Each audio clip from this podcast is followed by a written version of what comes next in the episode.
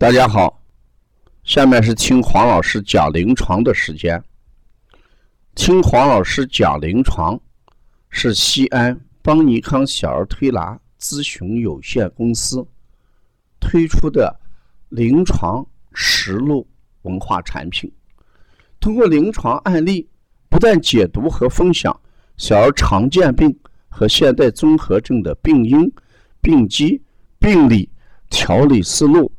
配穴、食疗指导和推拿效果，更重要的是通过与妈妈的沟通，从妈妈育儿饮食习惯、家庭氛围、妈妈对待疾病的态度和选择治疗方式、妈妈育儿的得与失等多方位剖析疾病的真相。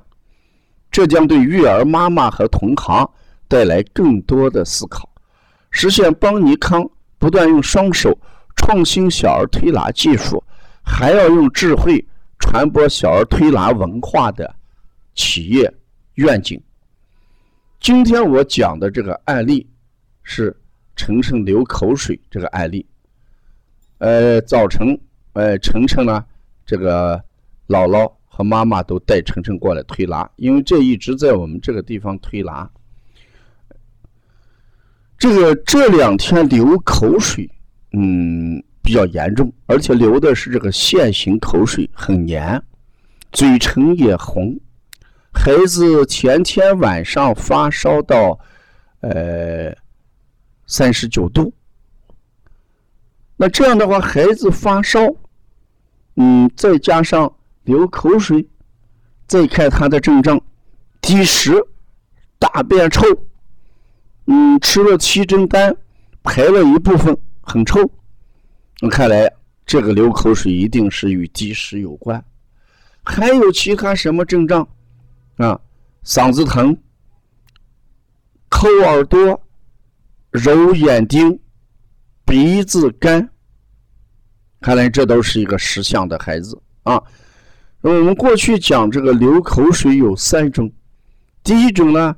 就是流了个线形口水的时候，嗯，一定是心脾积热了。如果一滴一滴往下流的时候，我们把这个清口水啊，滴水口水，那种情况我们一般叫什么？脾虚症。如果夜间睡着了，磨牙流口水，我们一般叫什么？胃火旺。可是晨晨这个流口水。啊，有个很重要的细节，我给我们的学员讲。你看，呃，孩子积食，这大家都看得出来啊。发烧，呃，关键这个流口水，大家看不出来的是，我在摩腹的时候，呃，他一直哭，一直哭。我揉了十几分钟肚子，孩子一点汗都出不来，这就是个关键了。所以我就引导我们的学员。我讲，如果一个孩子流汗，嗯，汗少的时候，体内的热是不好往出排的。那体内的热不好往出排的时候，他往往就会出现流口水，哎，吐舌、弄舌啊。这时候姥姥说：“哎，就是这两天就是弄舌啊，把舌头伸过来、伸过去再弄舌。”那不出汗就是流口水的主要原因啊。虽然与积食有关系，但是积食只是一个起了一个推波助澜的作用，其根本原因还是与孩子出汗有关系啊！你看，我们经常讲狗皮不通，事实就是讲狗它不用皮肤来代谢热量，它皮不通呀，皮毛不通呀，没有汗腺呀，这时候它一系列热。就只能把舌头伸出来，通过流口水往出代谢。你看到夏天的时候，把狗热成什么程度啊？舌头伸得很长很长，口水流的一一滴一滴的，一弹一弹的，就这个道理。所以，当这个孩子不流口水的时候，我们适当的给他可以做一些什么发汗的穴位。小孩晚上睡眠不好，一样体内热出不来呀。体内热出不来，这时候他就会表现出一种热灼阴茎散热这么一个表现。热灼阴茎就表现在鼻子干、耳朵痒、嗓子疼，这叫热灼阴茎。然后热瘀体内，孩子就烦躁啊，晚上就难入睡，睡不着。如果热实在排不出来，孩子心脾积热，就会通过流口水来表现出来啊。所以，我想这个案例想给大家讲一点什么？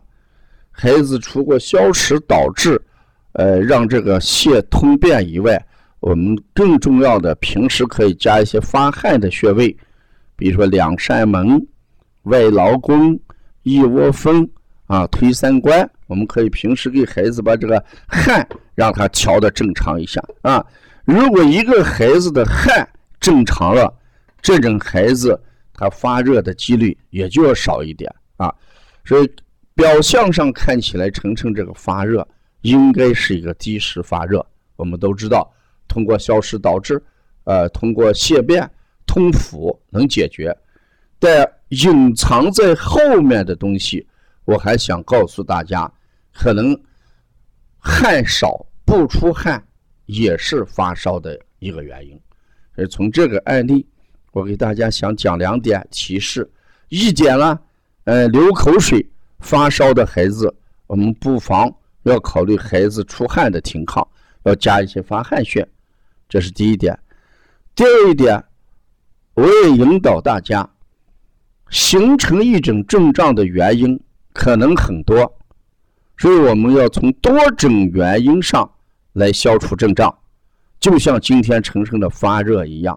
发热是个症状，它真正的原因可能与积食有关，也与不出汗有关。